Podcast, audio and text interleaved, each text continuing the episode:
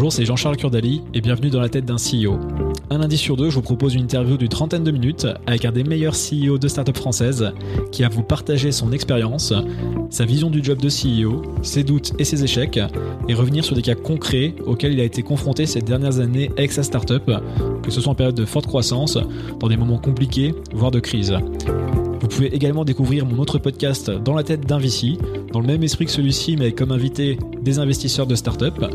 Et pour recevoir ces deux podcasts chaque lundi, abonnez-vous à ma newsletter personnelle en tapant sur Google Dans la tête de JCK. J'arrête là pour ma pub personnelle et c'est parti pour un nouvel épisode de Dans la tête d'un CEO. Allez, à tout de suite.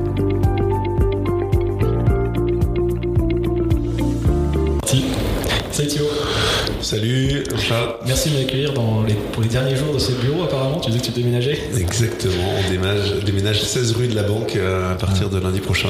Après Très euh, bien. 3 ans à passer ici. On est dans le bureau de Defenders pour ceux qui, qui ne le savent pas. Ancien bureau de Capitaine Train. Ah ouais, ça je savais pas ça. ouais. Ok, ouais, écoute, j'aurais appris un truc. On a eu l'honneur de, Ah ouais, de leur succéder. donc c'était vers de- 2015-2016, quelque chose comme ça. Exactement. Et Upflow, une de nos boîtes, va reprendre le bureau. Ok, bon bah, ça reste de la famille. Exactement. Est-ce que tu peux te présenter, nous présenter alors Folk, ta nouvelle boîte, sur quelle travaille, et puis éventuellement les Founders pour ceux qui, qui connaissent pas je vais surtout parler des Founders, parce que c'est ça que Ah. je fais depuis quelques années quand même. Ouais, mais te Donc, j'ai- présenter- je m'appelle Thibaut, j'ai euh, j'ai 40 ans. Euh, c'est la première fois, première fois que je le dis publiquement, je crois. Ah, faut assumer. Faut assumer. Euh, euh, je suis entrepreneur. J'ai commencé avec ma première boîte qui s'appelait Photolia, euh, qui était une banque d'images. Hein, avant eFounders, il y a quand même eu cette histoire de Photolia, euh, de qui était une banque d'images crowdsourcée euh, que j'ai lancée en 2004 et Ouais. qu'on a vendue à Adobe en 2014. Donc euh, une super histoire. Et euh, j'ai été euh, actif euh, chez euh, chez, chez Photolia pendant euh, à peu près 6 ans. Et après, je me suis, j'ai arrêté parce que j'avais envie d'entreprendre et j'avais envie de résoudre pas mal de problématiques que j'avais rencontrées chez Photolia. Euh, et j'ai lancé avec mon associé Quentin Nick Lance euh, un startup studio qui s'appelle eFounders, euh, sur lequel euh, je- qui m'occupe aujourd'hui euh, toute la journée. Et j'ai décidé euh, il y a six mois, euh, dans le cadre d'eFounders, parce que je reste tout le temps euh, CEO, euh, enfin CEO, co-CEO avec mon associé à Defenders, euh, de d'être le CEO d'une des boîtes qu'on a lancées. Alors une fois n'est pas coutume, hein, c'est pas du tout dans la logique et dans la philosophie de Defenders, on y reviendra, mais de CEO d'une boîte euh, qui s'appelle Folk, euh, qui est dans la gestion de contact. L'idée c'est de réinventer, euh, va. réinventer euh, On la- en le- parler, c'est très intéressant. Et, euh, et voilà, donc c'est une nouvelle aventure euh, avec une équipe et, euh, et du coup je partage mon temps euh, 50% sur Folk et 50% sur eFounders. Ah bah, j'allais te le demander. Bon, on y reviendra quand même sur euh, un peu plus de détails sur l'organisation.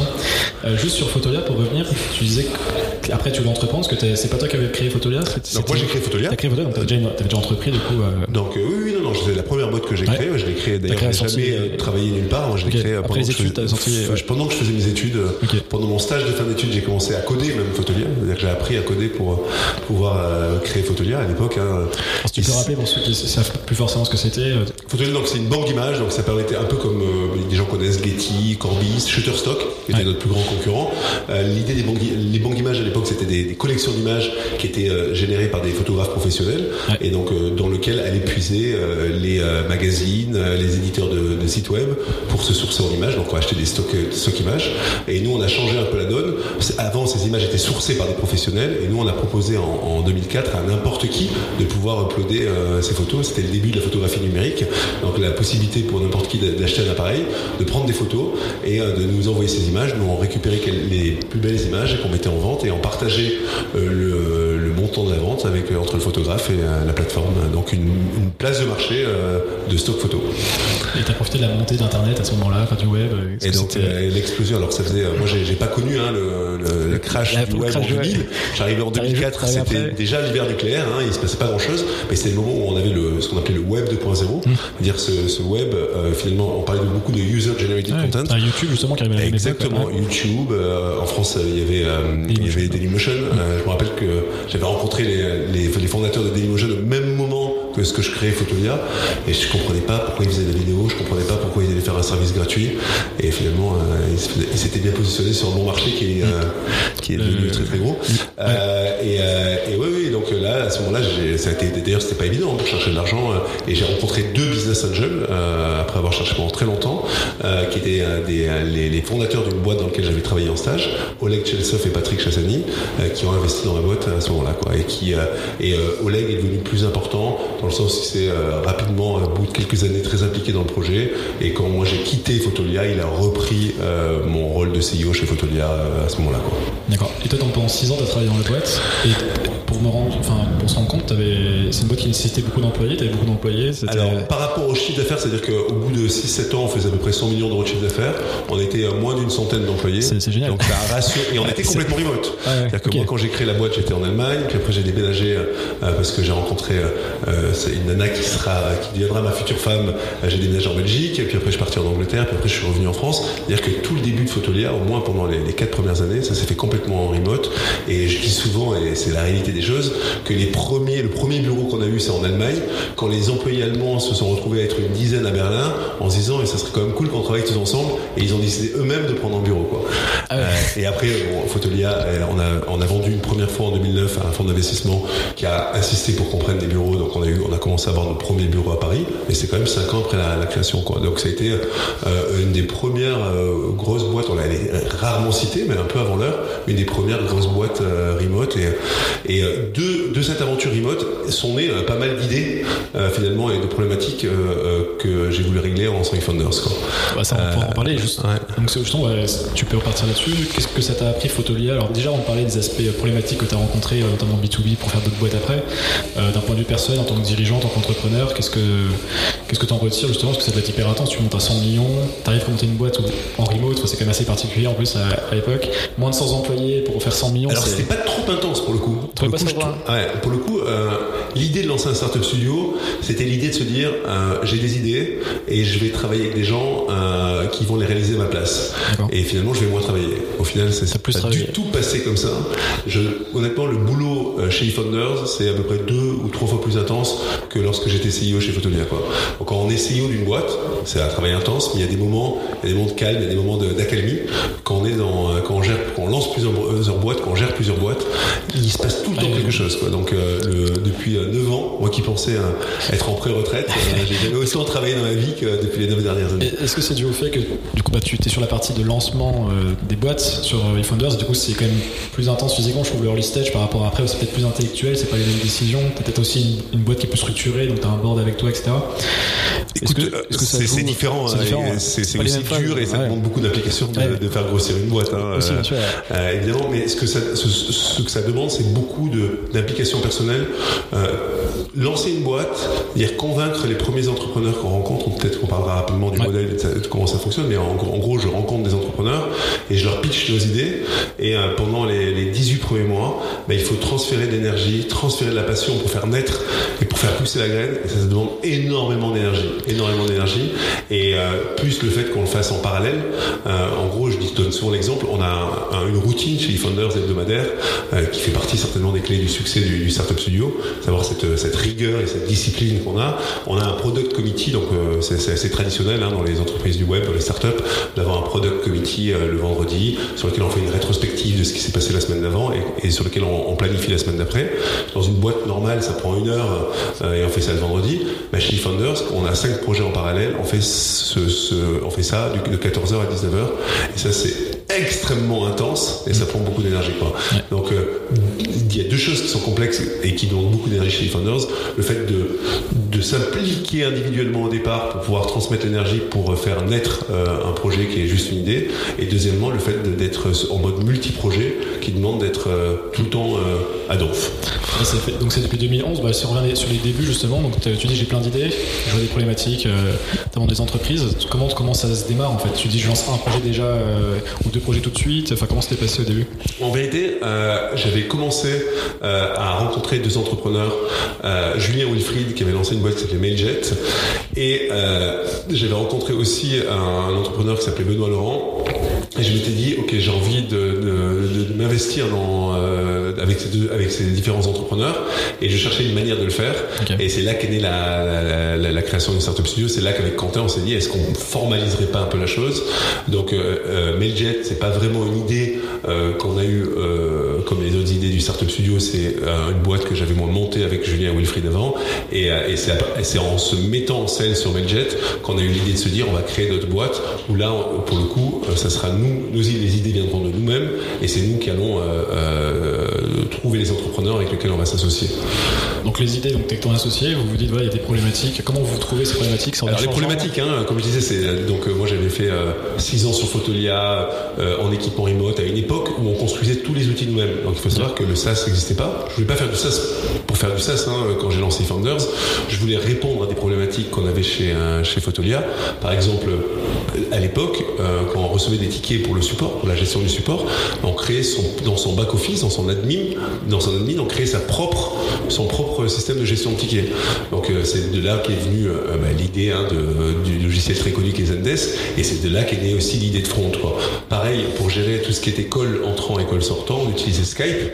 Donc ça fonctionnait et c'était pas exactement fait pour ça. Donc l'idée de l'Aircall, c'est de créer un logiciel euh, qui puisse permettre de gérer simplement euh, les, tout ce qui était appel entrant, appel sortant euh, pour les services support et les services customer.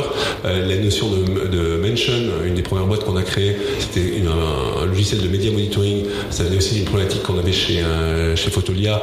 Puis c'était un peu la naissance des réseaux sociaux et on commençait à parler de notre service partout à droite à gauche et on voulait suivre ce qu'ils disaient pour pouvoir répondre aux différents messages des clients et c'est là qu'est née l'idée de Mention. Donc toutes les idées sont nées des problématiques rencontrées chez Photolia et en créant les premières idées, on a rencontré d'autres problématiques, c'était en créant Front, en créant l'école, en créant Mention, en créant Medjet, on a rencontré plein d'autres problématiques qui ont été la source des nouvelles idées qu'on a créées. Et euh, on a amorcé une espèce de cercle vertueux qui fait que les idées, c'est plus tellement le souci. c'est plutôt le temps, l'énergie, la passion qu'il faut y donner. Notre, notre modèle n'est pas euh, scalable par essence, hein, c'est-à-dire qu'on n'est pas euh, dans le modèle de Startup Studio capable de lancer plus de 3, 4 boîtes par an, ou en tout cas de gérer 3, plus de 3 ou 4 boîtes en parallèle.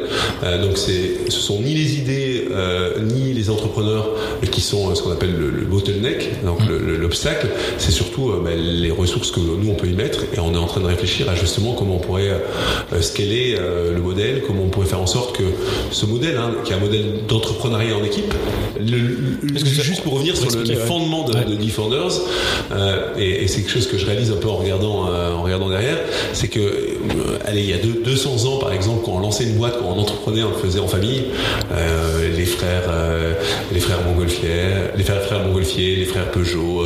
après, dans les, au XXe siècle, il y a eu les, les capitaines d'industrie, les Rockefeller, les Rockefeller, les Ford, etc. Dans les années, au début des années 80, il y a eu les au début de la tech, il y a eu des, couples de cofondateurs. On pense aux cofondateurs de Google, à, à, à Wozniak, etc. Euh, parce que je pense qu'il y avait besoin d'une double compétence, euh, une compétence à la fois euh, business et à la fois euh, technique. Mm-hmm. Et nous, on, on, finalement, avec Founders, on va une étape plus loin en proposant d'entreprendre en équipe. C'est-à-dire de travailler tout le temps avec deux entrepreneurs, parce que c'est très important, je pense, d'avoir des, des, gens qui ont une vision et qui vont tirer la boîte sur le long terme. Mais au lieu de commencer de, pour sortir de l'image des deux entrepreneurs qui commencent dans leur garage, etc., on se dit, et si on travaillait en équipe, si au lieu d'être deux pour commencer, on était dix avec une infrastructure, est-ce qu'on serait pas plus efficace? Est-ce qu'on ne pourrait pas avoir plus d'ambition et aller plus vite? Et c'est ça qu'on est en train de mettre en œuvre sur, euh, sur eFounders. Et euh, c'est complexe, ça a des biais, mais euh, ça a l'air de fonctionner. fonctionner. Parce que c'est vrai qu'on a le modèle, donc vous cherchez les idées via le temps problématique de vos différentes boîtes, et après, donc, il y a, un recrutement qui doit être fait de, des fondateurs. Alors on appelle pas ça un recrutement, hein, dans le sens où on s'associe association. Il, faut les chercher demain. Euh, en, gros, ils viennent. C'est ça la, force des Founders. Et je pense que surtout ce qu'on a créé dans les sept dernières années, huit dernières années, c'est le fait d'avoir créé une marque qui fait que quand quelqu'un, quand une personne veut, un entrepreneur ou une entrepreneuse, une entrepreneur, je sais pas comment on dit, une entrepreneur veut lancer une boîte dans le SaaS, elle vient nous voir, un petit peu comme quand si tu voulais lancer une boîte, on te dirait tiens, tu devrais parler à, Fanny et tirer boire un café avec Fanny, elle te pitcherait son idée. Ben, nous, on a des entrepreneurs qui viennent je les reçois. Euh, généralement, on parle de leurs idées, parce qu'un entrepreneur, ça a des idées, et je leur parle des deux ou trois idées qu'on a dans le pipe. Et si euh, euh, on accroche avec l'entrepreneur et que l'entrepreneur accroche avec avec l'idée, avec avec nous, alors de, manière informelle, on va travailler pendant deux trois semaines de manière à ce que l'entrepreneur s'approprie l'idée, un peu comme quand si tu rencontrais Fanny et qu'elle te pitchait sa boîte, bah, il te faudrait deux trois rendez-vous avec elle pour bien comprendre son idée et pour te l'approprier à toi. Et à partir du moment où on se dit euh, c'est bon, on fait go. Et là, pendant 18 mois, on va travailler avec euh, généralement euh, 7 entrepreneurs, puis un deuxième. Généralement, on commence par recruter un, technical founders, puis après un, un business founders. J'ai dit recruter d'ailleurs, mais s'associer avec. C'est ma faute. Euh, et, euh, et, plus la core team, c'est cette équipe mutualisée qui est une petite équipe qu'on a chez Founders. De 10, ah, c'est la force de 10 ouais, personnes. C'est une des forces, euh, une des forces ouais. Founders, mais effectivement, c'est celle qui permet de pallier euh, les manques d'une petite équipe au départ, le temps, et c'est ça qui est hyper important, de recruter quand même une équipe dédiée au projet. L'idée, c'est pas juste d'avoir une, une, boîte avec deux fondateurs sous perfusion d'un startup studio qui va sortir un produit. Le but, c'est de créer une entreprise, et créer une entreprise, c'est créer une équipe qui croit dur comme fer à, à ce qu'elle va réaliser et qui euh, croit dur comme fer à ses fondateurs. Mmh. Donc euh, notre enjeu, c'est effectivement de ne pas perdre de temps et de pouvoir avoir cette équipe mutualisée qui va permettre d'avancer et de créer le produit et la première traction et en même temps, surtout de recruter les 10 à 15 personnes qui vont rendre cette boîte complètement indépendante d'E-Founders et, euh, et, qui va nous permettre euh, de... Et c'est avec cette équipe et ses fondateurs qu'on va lever de l'argent. La boîte euh, va se faire financer. À ce moment, elle sera donc indépendante financièrement et du coup, elle va spin-off d'E-Founders et ça dure à peu près entre, deux, entre 12 et 18 mois.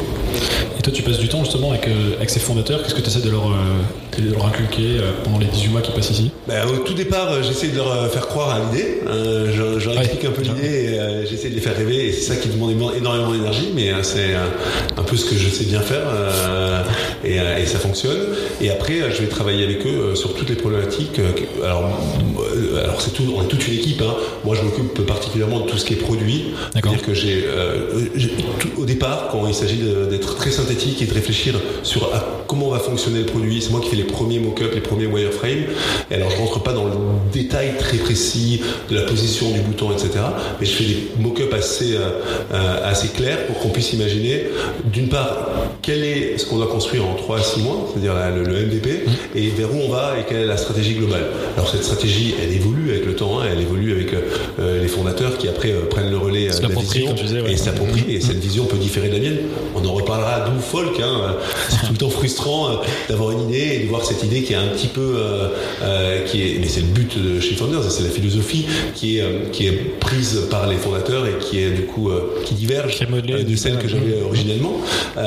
et, et, et, ce que j'apporte, voilà, c'est moi je travaille beaucoup sur la partie produit et sur la partie go-to marketing, go-to market stratégie. Nous chez Founders, on est persuadé qu'une idée c'est pas juste une solution à, une problématique, c'est aussi une manière de rendre cette solution euh, visible. Et euh, on ne lance pas une idée si on n'a pas à la fois la solution qu'on va apporter au problème, plus la manière et plus une manière de rentrer, de le rendre visible. Aujourd'hui, par exemple, on a plein d'idées sur comment réinventer le CRM. Par contre, on ne on sait pas encore comment on pourrait faire pour arriver à se positionner par rapport à Salesforce pour le distribuer de manière euh, large et pouvoir se faire une place sur le marché. Donc, on n'a pas encore une idée et on attend encore un peu. D'accord. C'est notion, donc il y a une deuxième notion, il y a le go-to-market et, le, et la problématique que tu résous qui doit être suffisamment forte pour justifier de, de faire un business. Exactement. Et, euh, et justement, donc, donc tu disais donc euh, par rapport à déjà le SaaS, c'est vrai que les gens comprennent maintenant, mais l'avantage justement euh, du SaaS, si tu peux expliquer un petit peu, parce que toutes vos boîtes sont B2B SaaS, donc avec les revenus récurrents. Euh, Qu'est-ce que tu aimes dans ce modèle justement Pourquoi de, vous êtes intéressé qu'à cette verticale? Alors, alors moi j'aime. donc du coup, on a fait un peu du SaaS, hein, comme Monsieur Jourdain sans le savoir euh, en 2011, on essaie de, ré, de répondre par du logiciel à des problématiques d'entreprise. Euh, il s'avère qu'il faut savoir qu'en 2011, quand on parlait de SaaS à des VC, euh, c'était encore un mot inconnu. C'est-à-dire que ça paraît, il y a, c'était il y a 8 ans, oui, et le SaaS c'était pas du tout. Alors maintenant ils connaissent, et maintenant d'ailleurs, le, le, le, la mode du SaaS est presque passée, quoi. Et ils s'intéressent à d'autres à d'autres sujets. Euh, nous on y croit toujours, on y croit encore. Euh, non, ce qui est, ce qui est génial, avec, moi ce que j'aime avec le SaaS, et euh, moi j'aime bien le B2B, j'aime pas le B2B grand compte.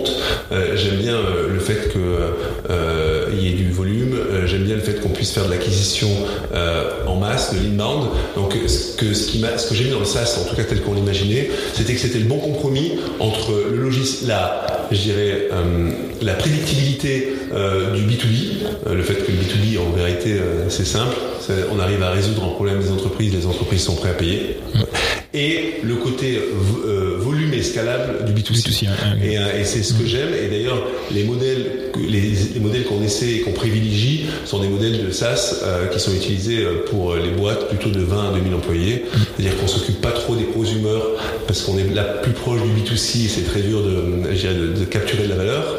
Et, et on, on fait pas de l'entreprise, même si c'est un domaine très juteux, parce que c'est pas notre, ça nous amuse moins, et parce que les cycles de vente sont longs et c'est pas ce qu'on sait bien faire quoi. Ouais. On sait bien faire de l'acquisition, du marketing, euh, du growth hacking euh, et du produit et, euh, et, et, ça correspond très très bien au SaaS. Après le modèle récurrent du SaaS, ce que je dis toujours, c'est pas parce que les modèles sont récurrents que le SaaS est intéressant.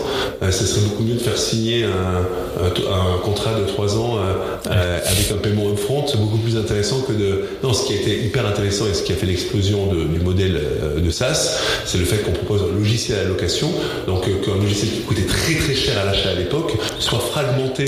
Euh, en, exactement en de petites mensualités qui rendent le logiciel accessible et du coup qui démocratise euh, l'accès à ces logiciels euh, à tout un nombre, à tout un tas de PME qui pouvaient pas se le, le permettre à l'époque.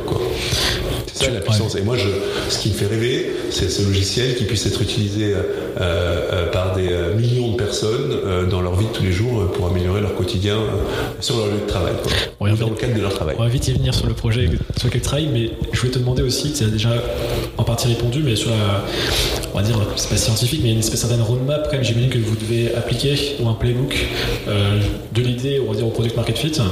Est-ce que tu as des étapes, tu vois, des impondérables que vous devez passer Tu vois, bah, tu parlais justement de la phase un peu de, on fait des mock-ups, euh, on va, j'imagine, vous tester en bêta, bah, notamment, bah, tu en parleras sur Folk.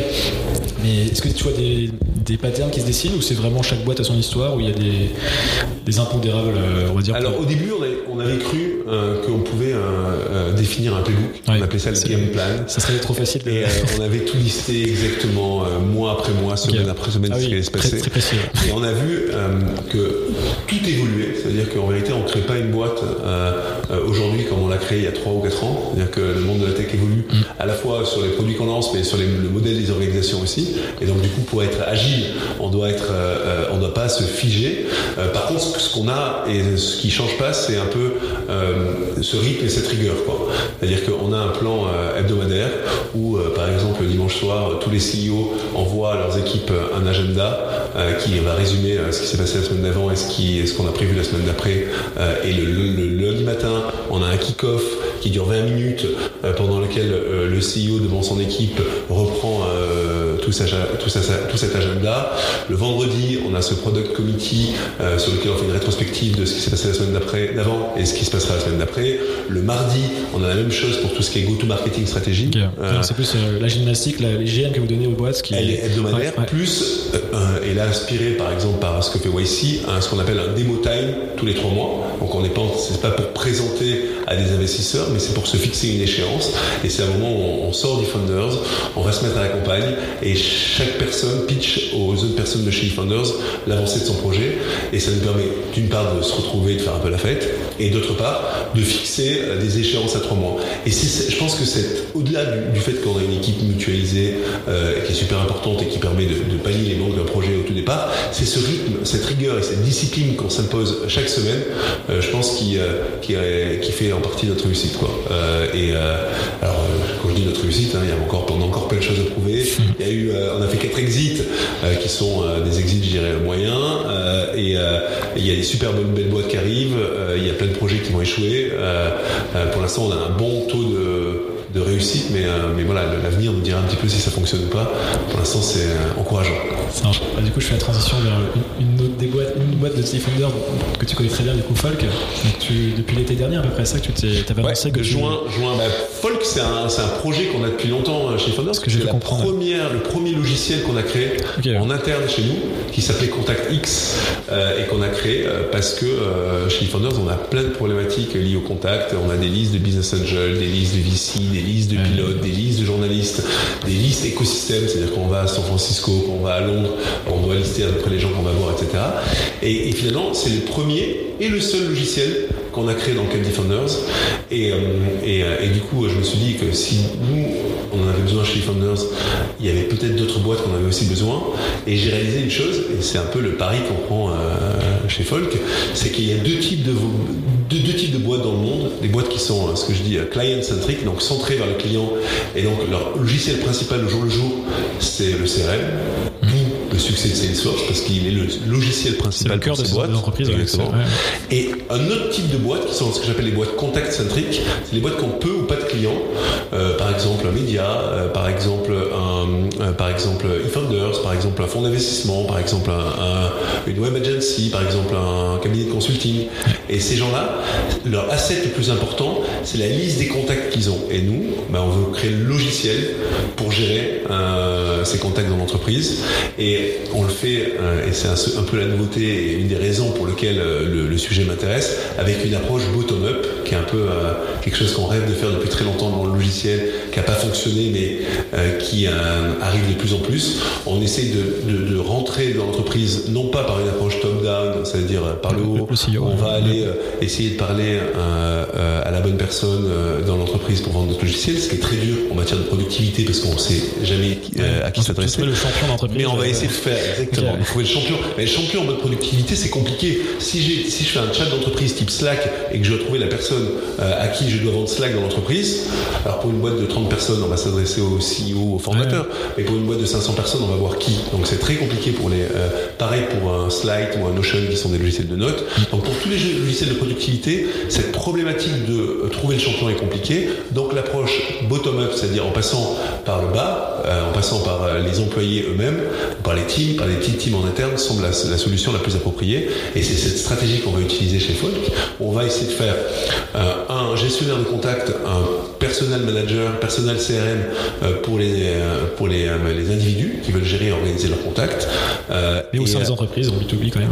Ah, exactement. Tu peux dans, dans l'usage prosumer, effectivement, pour des gens qui en, auraient besoin pour leur, leur vie professionnelle, mm. et en espérant et en, en, faisant en sorte que ces gens soient amenés à l'utiliser pas seulement pour eux, mais en équipe. Et donc, euh, du coup, en activant la partie organisation, et euh, a envie que le logiciel ce logiciel de contact passe d'un adresse book à un logiciel de productivité qu'on utilise tous les jours peut en reparler de comment on imagine des choses. Mais euh, ouais, parce que c'est un marché. Enfin, du coup, t'es dedans, tu, sais très bien, mais c'est un marché qui, j'ai l'impression que personne n'a trop réussi à trouver la bonne formule pour l'instant. Exactement. C'est pour ça que ça m'excitait d'ailleurs. Hein, en avoir cherché plein. Euh, enfin, quand je l'avais ma boîte avant, euh, ou même personnellement, enfin, je suis sur Trello, je galère. Enfin, c'est pas, pas fluide au final.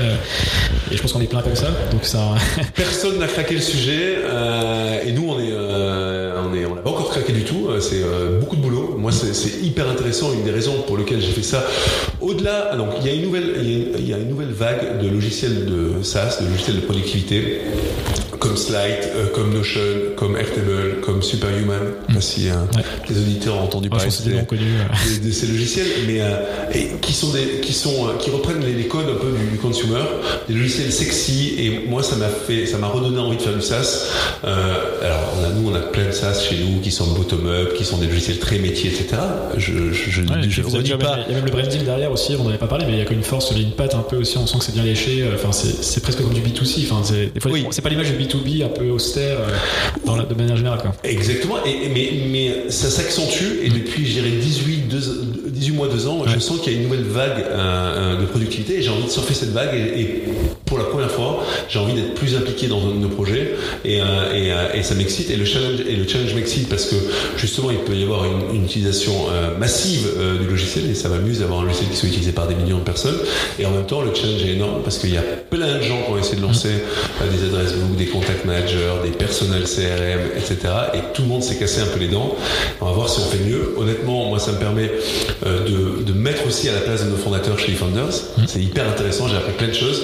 Ben, j'ai appris euh, parfois, même si on est très impliqué dans les projets, on est très en zone, on se rend pas compte à quel point ben, tout prend du temps, complexe et, euh, et euh, qu'il faut être patient. Quoi. Et là, on a commencé en juin, on n'a toujours pas release, donc sorti notre, notre ah, version 1.0. trois fois, moi, je crois. Exactement.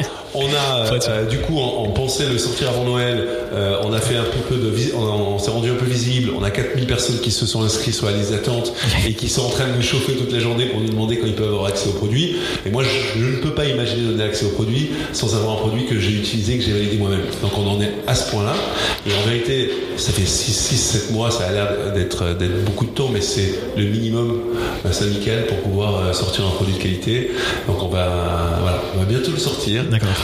Nos, nos, pilotes vont être bientôt très contents, mais, mais ça demande, et surtout, enfin, après je suis disais, mais j'ai l'impression que c'est un des plus euh, dur logiciel qu'on ait jamais fait euh, parce que ça demande de gérer des tout petits éléments, de se synchroniser avec des comptes externes parce qu'on fait de la synchronisation avec les comptes Gmail, euh, Microsoft, iCloud, de gérer les duplicates, c'est-à-dire que quand vos, vos, contacts vous les avez sous forme dupliquée sur votre téléphone, sur votre Gmail, sur votre sur votre iCloud, il faut et, toute cette complexité crée des barrières à l'entrée, donc c'est hyper intéressant, mais fait que finalement c'est un peu plus compliqué. que, ce que j'imaginais. c'est pas le MVP le plus simple de Non. Et, euh, et justement, tu disais, tu, on connaît ton temps, c'est environ enfin, 50% sur les founders, 50% sur Folk. J'espère que je vais arriver à garder euh, ce rythme-là. Pour l'instant, c'est, euh, j'ai juste euh, doublé le temps euh, que euh, c'est une autre manière de je, faire 50%. Je donne à mon boulot au grand, au ma femme et de mes enfants, mais, mais je, pense que ça va s'équilibrer. Je vais essayer de trouver une configuration dans laquelle l'équipe Folk reste. Alors, nous, on encourage le boîte, hein, au bout de 18 mois, à être complètement indépendante, et c'est là vraiment la philosophie profonde d'E-Founders, c'est créer votre propre ADN, créer votre propre culture. Du coup, cassez-vous le plus rapidement possible de chez Founders. Et dans le cas de Folk, euh, pour des questions, euh, je dirais, logistiques, euh, ça, sera, deux, là. ça, sera, ça sera quand même intéressant qu'elle reste dans nos bureaux. Donc, c'est pas une des raisons pour lesquelles on. Ça ne va pas être dans une zone de confort non plus de se dire je peux profiter de la team mutualisée parce qu'il faut se créer sa propre team aussi. Non, exactement. Donc, ça, c'est très clair. Et de toute façon, j'ai envie d'avancer aussi sur les Founders. la team mutualisée, on a envie de lancer de nouveaux projets. Et je suis en charge un peu de lancer les nouveaux projets. Et je sais très bien que ma team mutualisée, euh, on en va en avoir besoin. Donc, euh. Et sur Folk, du coup, c'est quoi la différence euh, Enfin, ton, ton apport et ton quotidien sur Folk Alors pendant les premiers mois, hein, c'était pas, c'était pas vraiment différent, mais mais parce que finalement. C'était même ça, fallait faire faire les, les, les maquettes, tout ça. Ouais. Ben, ouais. Et, et, prendre les décisions. Ça, la grande différence, c'est sur qui prend la décision finale mm. dans nos projets. Quelle que soit mon idée, ma vision, à la fin, c'est le CEO, enfin, c'est les cofondateurs qui prennent la décision. Que ce soit sur un recrutement, sur un choix produit, sur un choix marketing, sur une date de lancement. Euh, sur Folk, euh, c'est moi et mes cofondateurs. Et ça change complètement la donne. Euh, parce que je vais exactement dans le sens où je veux aller. Donc, si j'échoue, ce sera ma faute et ce ne sera pas la faute de quelqu'un d'autre. Et, si vous réussissez, que ça grossit et ça devient énorme, tu, tu continues Folk ou parce qu'après, il y a un moment, il y aura peut-être un choix à faire. tu Écoute, j'ai pour l'instant, je me suis toujours ennuyé. Ça veut dire que sur Photolia, même si je suis resté euh, quelques années, au bout de trois ans, quand j'avais prouvé hein. ce que j'avais prouvé, c'est-à-dire que j'avais lancé le service tout seul et euh, ça cartonnait, euh, le fait de gérer cette boîte au quotidien m'intéressait pas. On va voir, c'est fait chez Folk. J'espère que je suis prêt à passer à une seconde phase qui est hyper intéressante, hein, par ailleurs, qui est la partie scaler une boîte que je connais pas vraiment et que j'ai envie de découvrir. et donc si ça, si je dois faire cette période-là, bah, il va falloir trouver une manière de, continuer à gérer Founders et, et, on trouvera des solutions. Euh, et sinon, effectivement, euh, je me dirais, écoute, quelqu'un d'autre sera mieux placé que moi pour le faire et on prendra quelqu'un pour me, pour me remplacer. Et je pense que de toute façon, dans le cœur, je resterai tout le temps très proche de Folk d'une manière ou d'une autre. Et, on verra, on verra que ça donne dans les prochains, prochaines années. On est en février 2020, donc je pense qu'on sortira l'épisode. Bon, ça sera peut-être pas sorti quand sera peut-être en février, mais les gens, euh, les gens, je pense, attendent beaucoup comme moi le, que la bêta sorte. Ah, mais elle sera sortie. Écoute, j'ai pas envie de dire n'importe quoi, mais on, est très très très confiant. Oh je vais pas te, je vais te décevoir, mais on est très très confiant pour la sortir pour début mars. Ah ouais, ok. on l'utilise, on, est en train de demander à toutes les personnes chez Founders. Euh, et, euh, et, voilà, donc c'est inimaginable d'aller mettre le logiciel dans les mains. alors on dit toujours, hein, euh, il faut pas perdre de temps, il faut mettre le logiciel dans les mains d'autres personnes, etc. Mais il est inimaginable de mettre le logiciel dans les mains de quelqu'un d'autre quand on l'a pas mis dans ses propres mains à soi, quoi. Et euh, comme ça, non, mais c'est hyper important aussi, je pense. Bah, surtout, c'était très produit en plus, donc tu as vraiment cette, cette culture de, enfin, culture produit. Donc ah oui, j'ai envie d'un bon produit, mais j'ai surtout envie d'un produit. Hein. c'est pas le fait d'être très produit, c'est le fait d'avoir un produit fonctionnel qui répond à une vraie problématique. Et, et pour l'instant, on y est presque. Bah, moi, tu m'aurais donné, je pu faire, pu faire plein de retours pour avoir essayé plein de trucs. Mais reste, ouais, mais alors c'est très frustrant, euh, très frustrant d'avoir des retours sur des trucs que tu connais. Euh, quand tu as des retours que tu as déjà fait mm. et quand on les fait, te les fait à nouveau, c'est juste que tu as eu le temps de les régler. C'est assez frustrant. Donc moi, je préfère avoir un logiciel. Je me dis, ça va, et euh, le mettre dans les mains de quelqu'un et du coup, apprendre de nouvelles choses plutôt que de me dire ah non mais il a détecté un truc que j'avais déjà détecté, et je suis frustré, etc. Bref. Ça marche. Enfin, Bon, écoute, on arrive aux, aux questions de fin. Il y en a une que je pose assez souvent, c'est c'est quoi un bon CEO pour toi? Euh, pour moi, un bon CEO, si je devais résumer en une chose, c'est quelqu'un qui sait trans- transmettre sa passion. Euh, tu transmets ta passion à tes euh, employés, avec du leadership, tu transmets ta passion à- aux médias euh, pour avoir de la visibilité, tu transmets de la passion à des investisseurs, ça aide quand même pour lever de l'argent, tu transmets de la passion à tes clients. Et donc pour moi, il s'agit beaucoup de savoir euh, transmettre sa passion et donner du rythme. Et, euh, et je pense que le métier de CEO, c'est ou la ou ce qui fait la personnalité d'un bon CEO, c'est surtout ça, pas que, mais surtout Ouais, ça. c'est. Je comprends très bien. Et euh, qu'est-ce qui est dur pour toi dans ce, dans ce travail? Euh, Chose que tu fais, avec toi qui t'es pas à l'aise toujours, ou tu penses que tu veux déléguer, je sais pas. Écoute, ce qui est dur, c'est que parfois tu dois prendre des décisions parce qu'il faut avancer, alors que tu sais pas, t'es pas complètement sûr. C'est-à-dire que moi, je suis pas trop euh, blanc ou noir, manichéen, et parfois je suis obligé de me positionner sur un sujet alors que j'ai pas une intime conviction, mais je suis obligé de le faire parce que les gens en face de moi attendent que je le fasse. Oui, c'est le job euh, aussi, même. Je sais pas si c'est tout le temps la bonne décision. Et, euh, Des fois, il mieux Voilà. en prendre une mauvaise après qu'il t'a changé. non mais exactement, et ça c'est pas évident hein, parce que euh, c'est pas évident. Les gens hein, qui sont euh, butés qui sont très très sûrs, euh, très convaincus de ce qui, euh, de là où ils veulent aller, moi parfois c'est plus euh, flou. Ça marche. Et est-ce que tu as, vous avez pas mal de CEO maintenant avec Founders, euh, je pense que tu apprends aussi pas mal d'eux. Est-ce que tu as des, des CEO qui t'inspirent déjà? Ça peut être du coup des Founders ou, d'ailleurs. Écoute, euh, il y a, je dirais que si tu prends chaque CEO un par un Defenders, je vais te dire euh, euh, euh, Tu- une, tu une, des choses. une- une verticale sur laquelle il m'inspire. Euh, tu vas me parler de Mathilde euh, euh, Colin de Front, euh, que j'ai pas vu depuis très longtemps, euh, vois à quel point elle gère euh, sa communication c'est euh, et, euh, et à quel point elle est visible, et à quel point elle a fait son trou dans la vallée. Je suis super impressionné par, par ce qu'elle a fait. Je suis hyper impressionné aussi par la manière dont elle, euh, euh, l'ambition euh, qu'elle a avec Front et, euh, et leur nouvelle vision, hein, qui est ultra bullish et ultra bold sur le prochain, sur le, sur le nouveau Front hein, d'une certaine manière.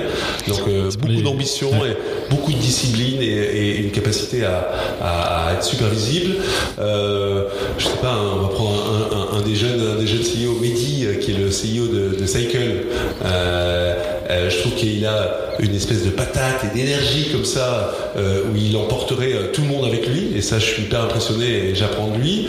Euh, Il y a, par exemple, alors et les autres CEO vont être frustrés, Allez. euh, vont, vont pas être contents, je parle pas d'eux. Je te limite à trois- je te J'ai limite à Alex- trois. Alexandre, Alexandre Louisi euh, euh, de Flo, Ouais. je trouve qu'il est posé, qu'il communique extrêmement bien, qu'il a beaucoup d'empathie et, et, je suis admiratif de ça et, et j'ai beaucoup à apprendre sur l'empathie, sur le fait de, de, je suis beaucoup dans l'excitation et dans la passion et parfois j'aurais besoin de juste me poser et d'être euh, d'être serein et j'admire sa sérénité quoi. Super, bah, on va se limiter à 3 comme ça il y aura pas. c'est moi qui dis, comme ça ils seront pas dire rien, c'est moi qui ai décidé. on va limiter à 3 personnes. Euh, super, bah, écoute, euh, on va pouvoir conclure. Est-ce qu'on redirige les gens, on les remet encore sur les listes d'attente de, de folk ou... Exactement, emmener- folk, euh, folk.app. Ils peuvent se sign up et euh, ils auront un accès euh, dans, euh, quelques semaines. Quoi. Bah, écoute, si tu tiens en mars, moi je bien attendre pour sortir l'épisode début mars, comme ça je, le jour où ça sort, je couche et on, pourra en discuter. Ok, on en reparlera. ça marche top. Merci beaucoup Thibaut. Bah, merci à toi, c'était super. Salut. Merci, au revoir. Merci d'avoir écouté cet épisode de Dans la tête d'un CEO. Si vous souhaitez soutenir le podcast, il y a plusieurs manières de le faire. Vous pouvez aller mettre 5 étoiles et un commentaire sur Apple Podcast, autour de vous ou partager cet épisode sur les réseaux sociaux. Et enfin, vous abonner à ma newsletter perso en tapant Dans la tête de JCK sur Google et en vous abonnant au podcast sur votre plateforme favorite. Je vous dis merci et à très vite pour un nouvel épisode de Dans la tête d'un CEO.